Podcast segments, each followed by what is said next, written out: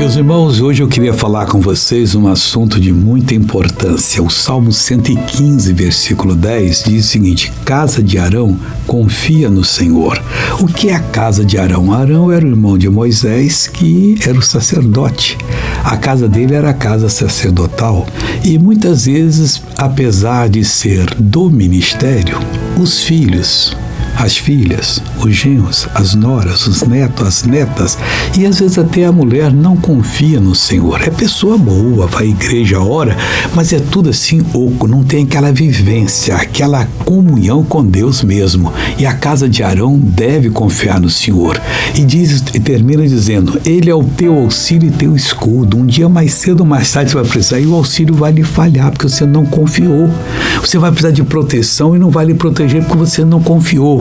Então não sei quem você é, mas confie no Senhor. Ele é o teu auxílio e o teu escudo. Pai, eu entro em oração em favor dessa pessoa que ora comigo, que precisa muito da tua ajuda.